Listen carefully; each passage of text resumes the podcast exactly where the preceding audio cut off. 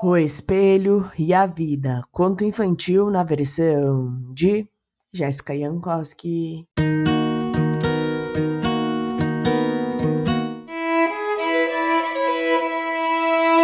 Há muito e muito tempo, no meio do nada, existia uma comunidade que vivia isolada há bastante tempo. Ela era tão afastada que as pessoas não sabiam muito bem o que era um espelho.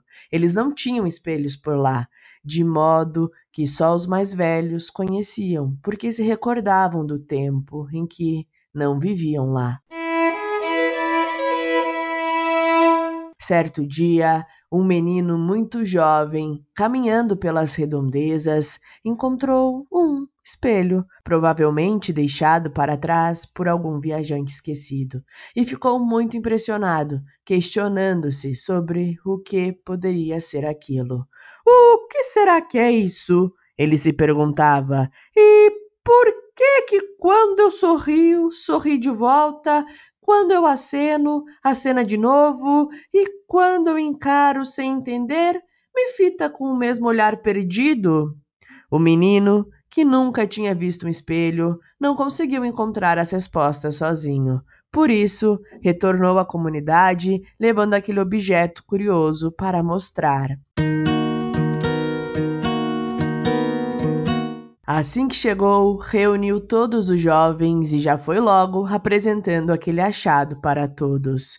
Eu encontrei uma coisa indescritível hoje. Ela é linda. Quando eu sorri, ela me sorri. E se eu faço qualquer coisa, ela me retribui da mesma maneira. Todos ficaram impressionados e muito encantados com a descoberta. Exceto o menino, que era sempre ranzinza. Ele se aproximou dizendo: Que besteira! Essa coisa é inútil! Está me olhando com uma cara fechada, cheia de raiva!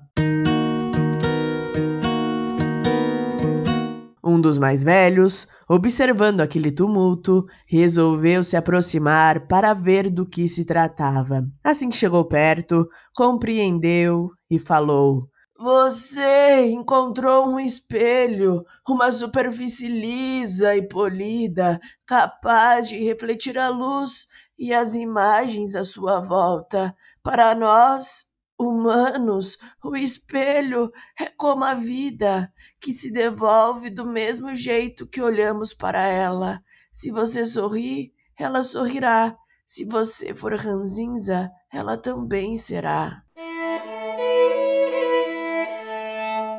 Desde aquele dia, todos na comunidade passaram a olhar a vida de um jeito diferente, como reflexos de si próprios nas suas escolhas, experiências e significação das mesmas.